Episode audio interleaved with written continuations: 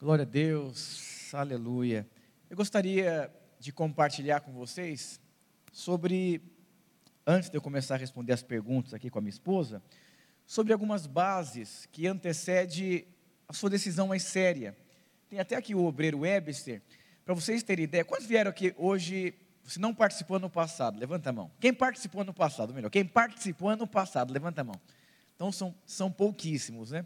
Para vocês terem ideia, nós tivemos mais de 20 casais na corte que terminaram a corte depois do seminário da corte. Eu fiquei muito feliz. Muito feliz. Porque a corte, ou ela termina, ou ela prossegue para frente. Não tem meio termo. E nós tivemos um casal aqui da nossa igreja da Lapa que eles terminaram. Foi tão legal no final à noite, um monte de casalzinho terminando na rua, chorando, gritando, ajoelhado na rua. Foi uma coisa assim maravilhosa. Porque vocês sabiam que, segundo as estatísticas, 30% dos casais acabam seus casamentos nos primeiros anos de casado? Deve ter um motivo, não é verdade? E eu queria compartilhar sobre esses motivos. E tem um casal daqui, que é o Webster e a Stephanie. Hoje eles são obreiros aqui de jovens. Eles terminaram o relacionamento deles aqui há um ano atrás. E ajustaram, depois voltaram, são casados, abençoados, cheios de Deus e cuidam de uma rede grande aqui na igreja. Então, eu, a minha intenção hoje aqui é que você termine, ou que você fale, não, é isso que eu quero mesmo, é isso, é de Deus para a minha vida mesmo, eu vou prosseguir. Agora, o que não pode acontecer é você ter sentimentos dentro de você, dúvidas, incertezas, e você continuar com isso. Porque isso vai dar muitos problemas para você, né? E eu queria falar sobre seis, seis pilares que você precisa formar na sua vida antes de você tomar a decisão de se casar. E não é pecado você terminar um relacionamento se você percebe que não é de Deus, né? Eu olhando para alguns casais aqui, eu já percebo que não é de Deus, só a maneira que vocês se comportam, que vocês olham um para o outro, que vocês respondem a Deus. E quando nós olhamos para algo perfeito, você não tem dúvida da perfeição, não é verdade? Quantos já olharam para um casal e falaram, quanta perfeição nesse casal? A mão. Quem já olhou um casal? Tem quanta perfeição. Agora, você já olhou para um casal e falou, quanta imperfeição, que troço esquisito. Alguém já viu casais assim? Então, essa imperfeição é um sinal que não é para prosseguir. Ou talvez tem muita coisa a ser ajustada.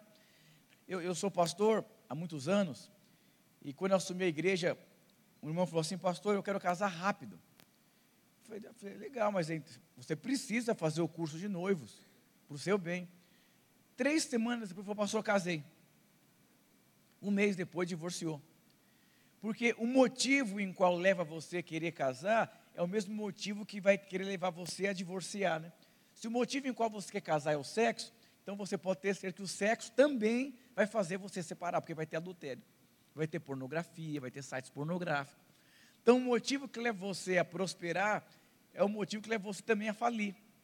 E eu coloquei seis pontos aqui que são fundamentais para que você possa construir. O primeiro ponto aqui, coloque fundamentos antes de casar. Então você pode hoje aqui, talvez você está namorando, você está fazendo na corte, mas você precisa colocar fundamentos na sua vida. A Bíblia diz lá em Mateus capítulo 7 que tinham duas casas, duas construções. A tempestade veio para as duas casas. A casa que foi bem construída, ela permaneceu porque tinha um bom fundamento. Então eu até coloquei aqui, você não deveria decidir prosseguir em um relacionamento se você não tivesse alguns pilares na sua vida, como uma vida financeira. Você consegue sustentar a moça que está do seu lado? Porque se você não consegue sustentar, você não deveria prosseguir. Eu posso até te responder perguntas. Eu casei com atestado de pobreza. Mas o básico eu tinha para sustentar uma mulher, pagar aluguel e comprar comida.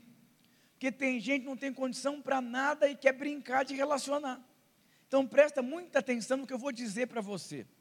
Se a Bíblia diz que tiveram duas casas, uma foi construída sobre a rocha e outra sobre a areia, a chuva veio, a da areia não permaneceu. Por quê? Porque não tinha um fundamento muito sólido. E quais são esses fundamentos que você precisa? Você já tem um propósito definido na sua vida? Você é alguém posicionado em você firmar princípios, firmar valores, ou vocês estão brincando os dois de se relacionar? Outra questão aqui, você é generoso no propósito de Deus? Você é alguém que sabe vencer conflitos dentro de você? Você consegue pegar a sua corte, ministrar na vida dela, conversar na vida dela, conversar com ele. Vocês conseguem sentar e conversar sem ficar ferido, magoado, maltratado. Igual eu falei, eu mandei um dia a minha noiva calar a boca. Eu nunca gritei com a minha esposa. O amor, ele é firme, não é ignorante. Tem homens que não conseguem ser firme, ele é grosso, ignorante. Mas por quê? Porque não tem pilar, porque não tem fundamento. Quantas mocinhas são mimadas, faz bico. Hum. Tinha uma mocinha, muitos anos atrás, qualquer coisa que o irmão falasse para ela, ela fazia bico. Não queria conversar, por quê? Porque foi criada sem pai. Então, se você veja um lar onde teve divórcio, se o seu pai, com todo respeito, não era um homem posicionado, se a sua mãe mandava em casa, você já tem um pilar faltando. E você precisa ir atrás desse pilar aponta para a igreja, transformação, curso da igreja, discipular, se permitir ser transformado, você trabalhar o máximo que você possa conseguir antes de ter uma construção em cima, porque o casamento é uma construção, a corte ou namoro é a fundação.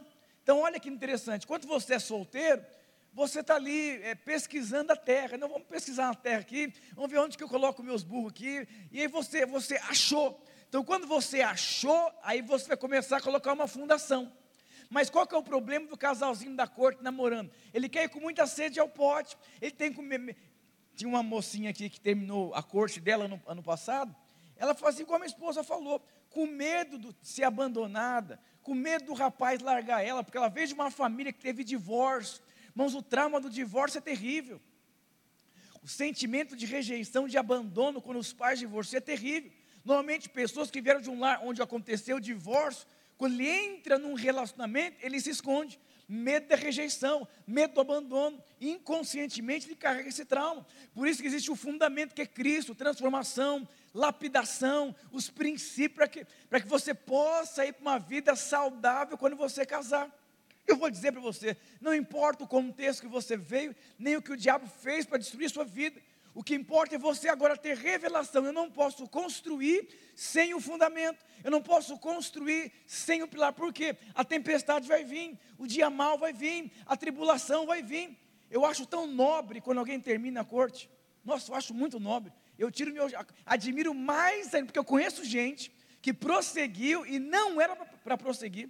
Aí você vê as crises dentro do casamento, porque na corte não era para prosseguir, a pessoa decidiu prosseguir vai dar muito problema.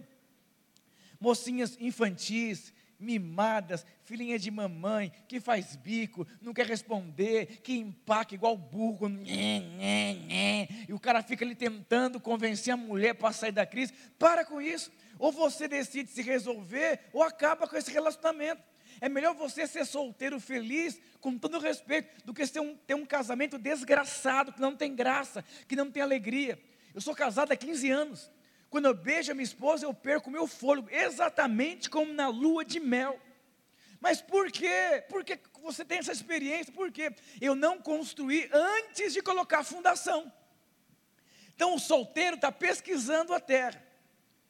O cara está namorando na corte, ele está colocando fundamentos diante da terra que ele achou. E o casado está construindo. Eu vou ministrar essa palavra aqui para as pessoas casadas, para quem está na corte, para quem está solteiro, a mesma palavra. É a mesma palavra, você precisa entender. Achei a terra, vou colocar o fundamento e vou construir, mas os princípios são os mesmos. Então, crise emocional, conflito, aí ah, vou entregar a cela, não quero liderar, falaram comigo, eu estou com bico, minha mãe não me ama, meu pai não me ama, crise emocional, vai para a caverna, cheio de conflito, meu Deus, pelo amor de Deus. Então tem muitos aqui, alguns estão se vestindo ainda como um jovenzinho. E está do lado da mulher que você vai casar. Penteie o seu cabelo. Você está do lado do homem que você vai casar. Trate ele já com respeito. Aí me perguntou o Instagram, pastor, pegar, pode pegar na mão na corte? Pode, pode. Vou dizer para você, a sua corte está levando para onde? Para um noivado ou, ou, ou, parece que vai dar errado? É você que decide para onde que você vai. Você decide onde você coloca o seu dinheiro, onde você coloca o seu coração, onde você coloca a sua vida. Está, eu casei, quantos meses de corte nós fizemos? Fizemos oito meses de corte. Nós só não casamos com seis meses de corte para ninguém achar que a gente estava em pecado. Porque nós tínhamos tanta certeza, mas tanta certeza, e os, todos os pilares estavam colocados e consolidados. Ai não, eu estou conhecendo, aí leva um tempo, né? Porque eu vou dizer uma coisa para você: um dos pilares, o primeiro é você coloque os fundamentos. O segundo pilar, aprenda a se comunicar até resolver.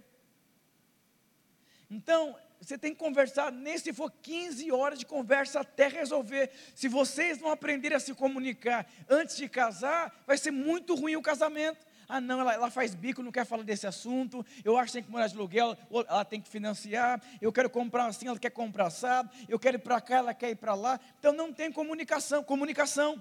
1 Coríntios 1,10 diz assim: Rogo-vos, porém, irmãos, pelo nome do nosso Senhor Jesus Cristo. Paulo está rogando misericórdia, clamando, desesperado, pedindo, pedindo para quê? Para que todos falassem a mesma coisa. Todos pudessem ter o mesmo parecer todos pudessem ser unidos, todos pudessem ter o mesmo pensamento. Então eu vou dizer para você, eu te rogo, você precisa falar a mesma coisa.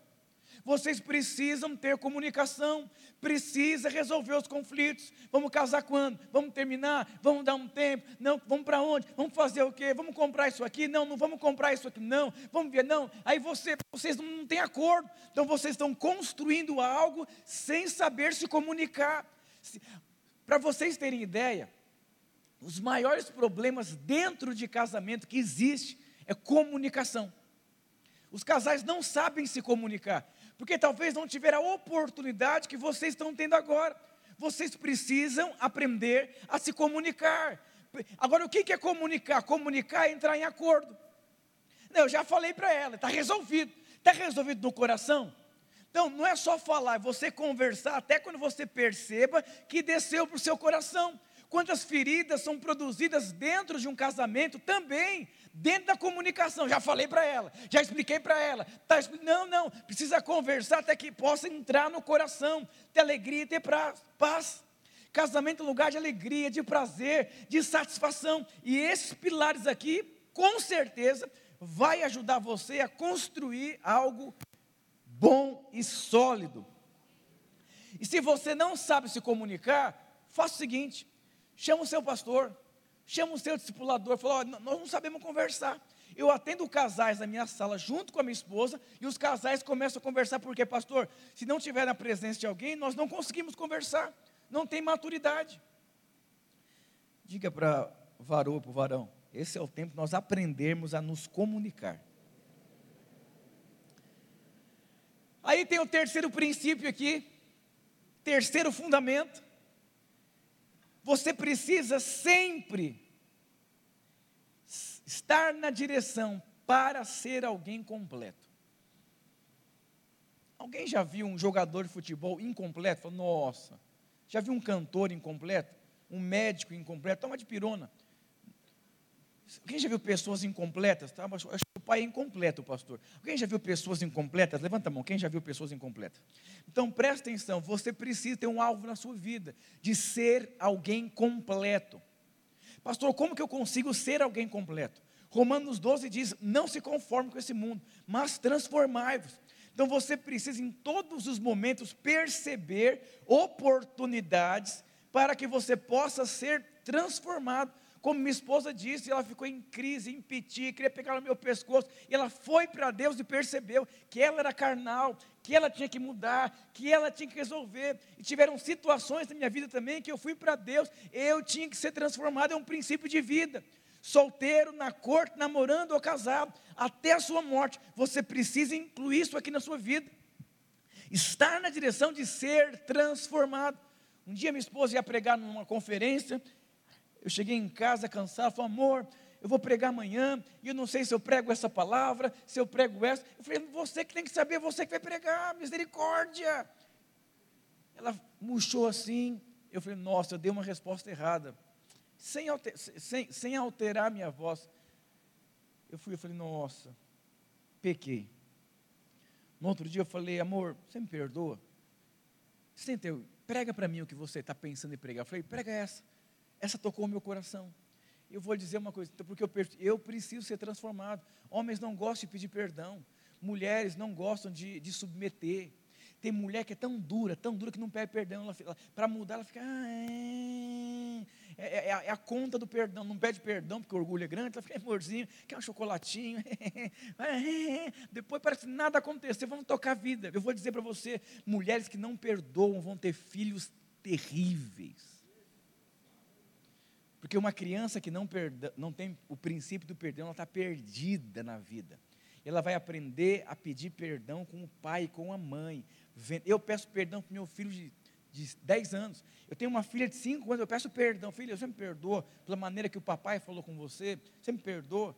E ela está na escola, e a professora sempre fala: sua filha tem princípio de perdão, tem princípio de honra, tem princípio de gratidão. Por quê? Nós desenvolvemos princípios antes de casar. E depois que a gente casa, a gente vai consolidar o que a gente conquistou. Então, se você conquista esses princípios, são pequenos, mas eles vão se desenvolvendo na sua vida.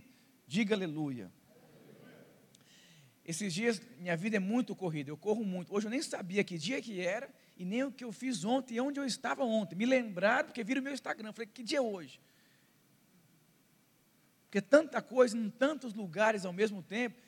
Esses dias eu fui para o Rio de, de manhã, à noite fui pregar não sei aonde, dormi, fui para o aeroporto, preguei num lugar, peguei um carro, fui para outro lugar, preguei, fiz o discipulado, voltei para casa, preparei a palavra, vim para cá, preguei. Às vezes esqueço onde que eu estou.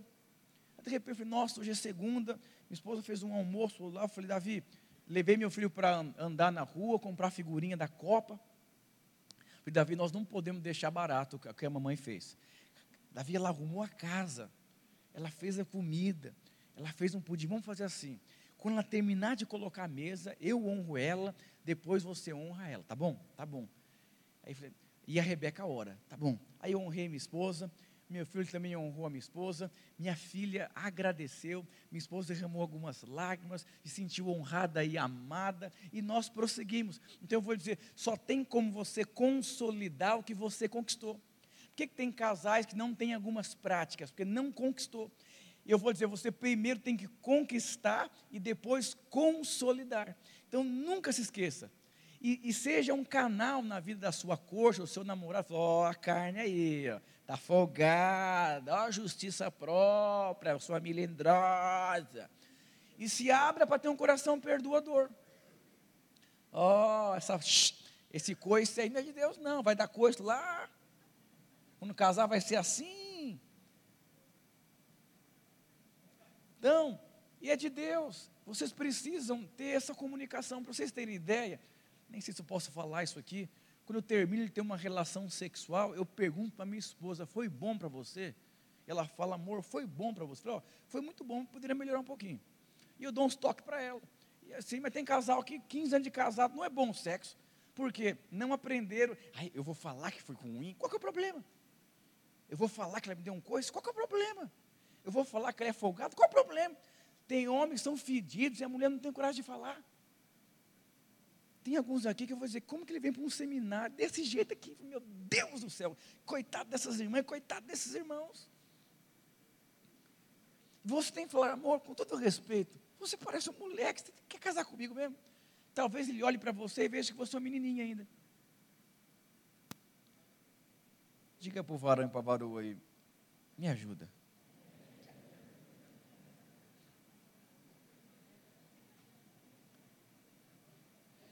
Eu vou dizer, se você não se incomoda com o comportamento de alguém que vai casar com você, você está perdido. Vai cheirar CC a noite inteira. E, e se o seu corte aí está acima do peso, acima do peso, deveria falar. Uma vez eu comprei um colchão de presente para um casal. O colchão durava 10 anos. Durou dois anos e meio o colchão, assim, ó. Eu falei, irmão, eu te dei o colchão quando você casou, 10 anos de garantia, olha o seu tamanho. Irmã, o que, você fez com seu marido? E vocês se amam tanto que os dois cresceram juntinho.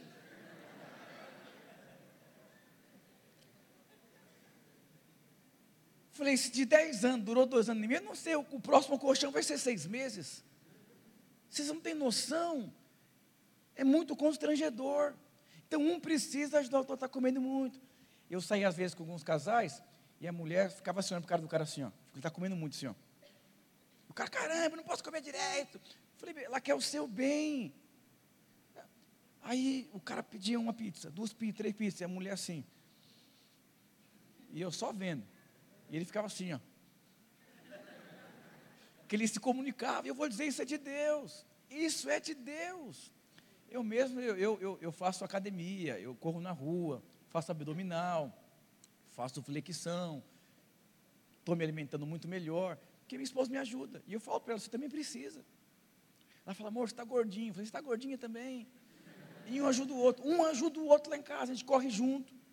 Eu vou dizer uma coisa para você: casais que, que, que pensam juntos, faz exercício junto, que ora junto, que se amam junto, que sonham junto, tem mais favor de Deus.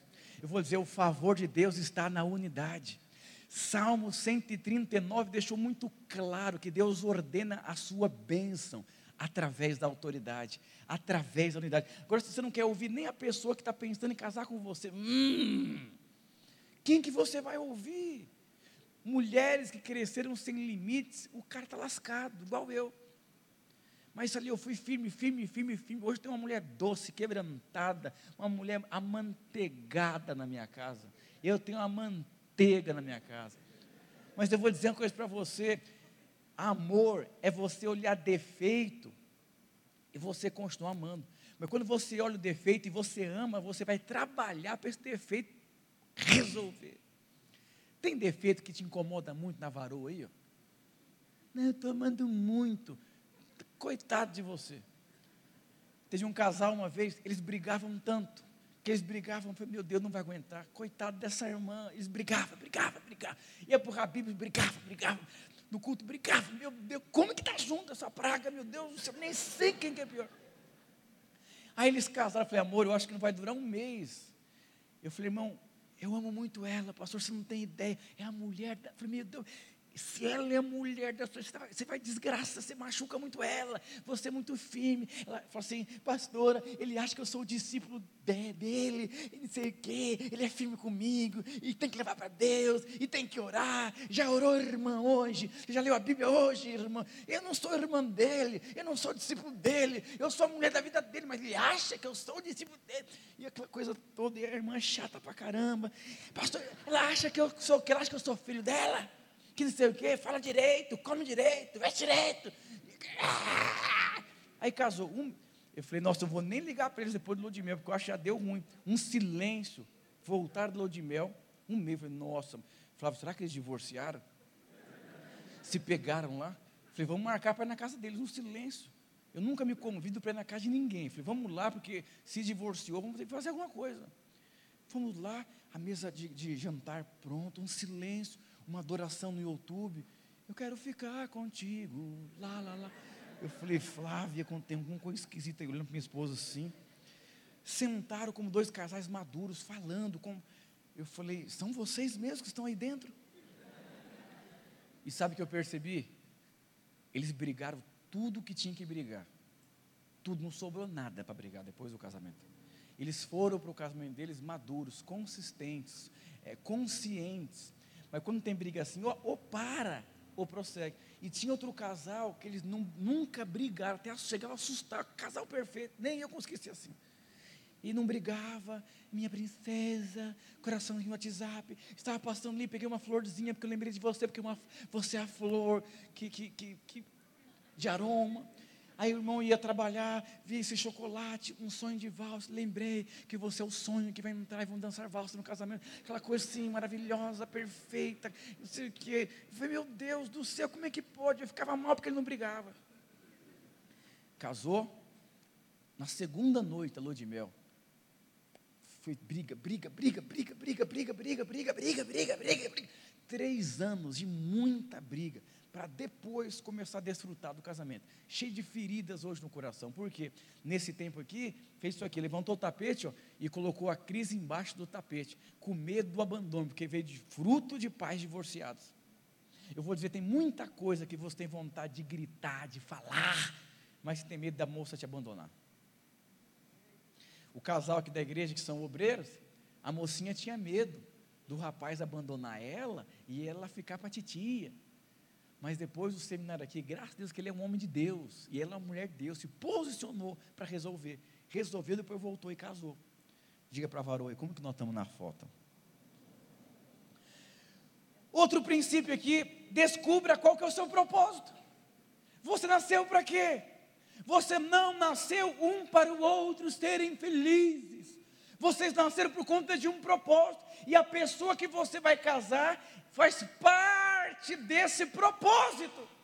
Agora as pessoas se casam, meu propósito é casar com ela, que eu amo muito, meu bem. Eu vou dizer para você, descubra o seu propósito. O filho pródigo teve tantos prejuízos na vida dele, porque ele não sabia qual que era o propósito. Qual faculdade você vai fazer? Você formou em quê? Vai morar onde? Vai comprar o quê? Vai fazer o quê? Vocês estão liderando? Vocês são anfitriões? São líderes de cela? Querem ser discipuladores? Querem crescer? Querem avançar? Estão lendo qual livro junto? Não sei, não sei, não sei. Vai ter problema. Você vai casar, vai ficar parado no tempo e no espaço. Você sabe, quem tem propósito, ele se veste diferente. Quem tem propósito, ele cumprimenta diferente. Quem tem propósito, ele ora diferente. Quem tem propósito se comporta diferente, porque ele tem um propósito, ele tem, ele tem clareza daquilo que ele quer para a vida dele. Então ele sabe quando fala, quando não fala, quando é firme, quando não é firme, quando abraça, quando não, porque ele tem propósito. Eu vou, quem tem propósito já tem evitou muitos problemas e vai evitar muitos problemas na vida. Quinto princípio, tem uma identidade bem firmada. Ah, eu queria tanto um homem romântico. Procura um. Eu vou dizer uma coisa para você. A mulher, ela é muito diferente do homem. E o homem é muito diferente da mulher. Nós vivemos, tem um livro muito bom que chama assim Adão, o livro. O pecado do Éden. Quando o homem pecou, no, caiu no Éden, o homem se tornou duas figuras. Ou ele é um homem bruto, ignorante. Acho que vai ter precisa acordar, irmão. É, ou ele se tornou uma pessoa assim, romântica. E eu vou dizer para você: o que uma mulher precisa não é de um homem romântico. O que a mulher precisa é de um homem que sabe o que é da vida dele. É um homem que tem uma visão, carrega princípios e também ama a sua esposa. Tem homens, por não ter visão, não ter propósito, ele quer suprir a mulher com carinhos excessivos, mas não é isso que a mulher quer. Você não quer um papai, ai filhinha, você está tão bonitinha, anjo, vai pagar a conta, vai se resolver, vai ter uma vida resolvida, vai liderar, vai avançar, vai ter um projeto de vida, vai honrar, vai construir os princípios da sua vida. Agora, uma mulher também, o sonho da mulher, ai, queria tanto. Normalmente, uma mulher imatura, que não foi suprida pelo pai, ela está atrás de um homem romântico, que faça todas as vontades dela. E aí, o homem também, que não teve uma mãe à maneira de Deus, ele está atrás de uma mulher que seja empregada dele tanta briga. Ela não fez, a mulher trabalhou o dia inteiro, o cara está atrás de uma empregada doméstica, uma passadeira doméstica, uma faxineira doméstica e uma cozinheira doméstica. Nunca o homem está satisfeito com a mulher. Por quê? Porque tem um problema na identidade. Gênesis 1, 26 diz: façamos o homem a imagem e semelhança a Deus. Eu vou dizer: o homem nasceu para liderar, para dominar, para crescer e para avançar. Diga aleluia. E o último princípio, tenha uma visão clara. O que, que você quer? Para onde você está indo? Aonde você gasta o seu dinheiro? Quais são os seus projetos de vida? Vocês sabem para onde vocês dois querem ir? Então eu, junto com a minha varoa aqui, nós temos um projeto de vida. Até os 100 anos, Deus nos levar, nós temos um projeto assim processado, projetado, planejado. O homem faz planos, mas a resposta final vem de Deus. Então você precisa fazer planos, porque Deus vai selar os planos dele na sua vida. Sabe, tem gente que tem muita dúvida, insegurança, aquele sentimento que está faltando alguma coisa. Esses sentimentos é resultado de alguém que não tem uma visão. Lá em Joel diz que nos últimos dias o Senhor derramaria do seu espírito e os jovens teriam visões. O que, é uma visão? Você, tudo o que você recebe, alguém que tem uma visão, o que ele recebe, ele já sabe o que ele vai fazer com aquele investimento. O que, que você vai fazer depois deste seminário? Quais são os seus posicionamentos práticos que você vai ter diante desse seminário? Uma vez a mocinha deu um tapa na cara da, do corte. Ele falou assim: Pastor, o que, que eu faço? Ela me deu um tapa na cara. Quando eu comecei a me posicionar, eu falei: Separa. Porque se ela teve coragem de dar um tapa na cara antes de casar, vai colocar você até no cantinho da disciplina quando você estiver casado. Esses dias eu atendi uma pessoa que não é dessa igreja, muita briga no casamento. Eu falei: Vocês brigam tanto, e ela às vezes agride com uma mulher gata assim. Eu falei, nossa, mas você nunca percebeu isso? Relacionando, não, pastor, percebi. Ela era muito agressiva verbalmente comigo. E eu falei, por que você casou com ela? Eu achei que ela ia mudar depois de casar. Eu falei, não, ninguém muda depois de casar. As pessoas pioram depois que elas se casam. Então, se alguém é generoso antes de casar, a pessoa vai ser mais generosa quando casar. Se a pessoa é carnal antes de casar, vai ser mais carnal depois de casar. Se é espiritual, vai ser mais espiritual depois de casar. E sabe que e, é, eu sempre fui cheio do fogo de Deus, do mover de Deus.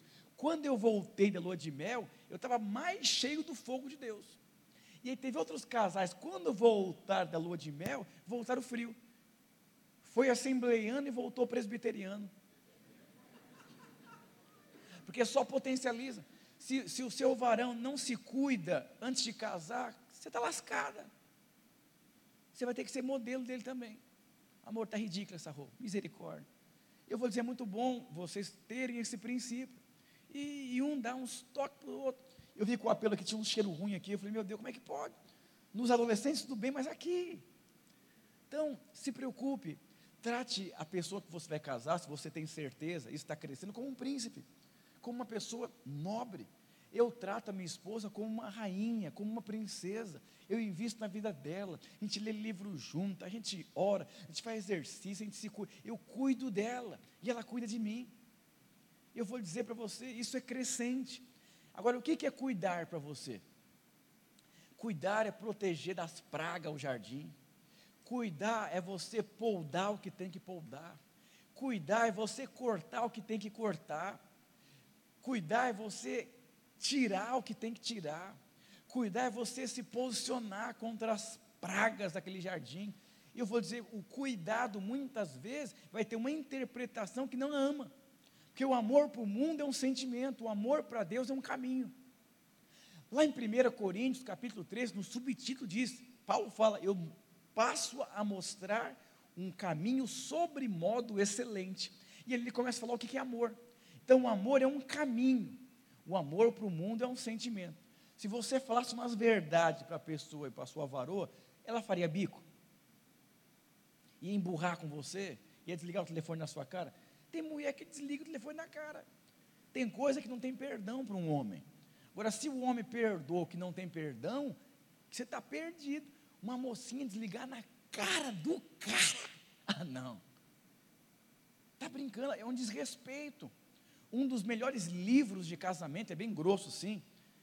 Fala assim: eles querem respeito e elas querem amor. Uma mulher nasceu para ser amada e o homem nasceu para ser respeitado. Uma vez fui para Goiânia, tinha um grupo de pessoas, eu queria comer num lugar e minha esposa queria comer em outro lugar. E tinha um grupo, ela falou: ah, eu queria, eu falei, vamos comer, vamos todos comer num lugar? Ela falou assim: ai, eu queria comer outra coisa. Normal, quando nós chegamos, falei, amor, você me desrespeitou na frente de todo mundo. Ela falou, amor, você me perdoa? Você sabe que o princípio do respeito e do perdão precisa estar muito claro, e tem que ser lembrado quando não acontecer. Uma mulher tem que ser amada, ser protegida. ser ministrada, ser suprida, ser direcionada. Você é o pastor. E um homem tem que ser respeitado. O que, que é respeito? É o tom de voz que você fala. E você está num grupo com pessoas, você quer ir para um lugar, a mulher fala, não, eu quero ir para outro lugar. E nós chegamos em casa, nós sempre conversamos, ó, quando você quiser comer outra coisa, tudo, faz o seguinte, vamos combinar antes de. Eu já vi, eu já vi casais de discipuladores perdendo o discipulado, porque a mulher falou outra coisa na frente dos outros, e daí entender quem manda em casa é a mulher. Vocês são jovens, vocês vão ter um outro tipo de família, outro tipo de casa, outro tipo de fundamento. Vocês são eternamente privilegiados. Seus pais não tiveram essa oportunidade que vocês estão tendo. Então, o que é respeito? Como que você poderia respeitar a pessoa que você vai casar? Pergunta para ele. O que, o que leva você a se sentir de desrespeitado?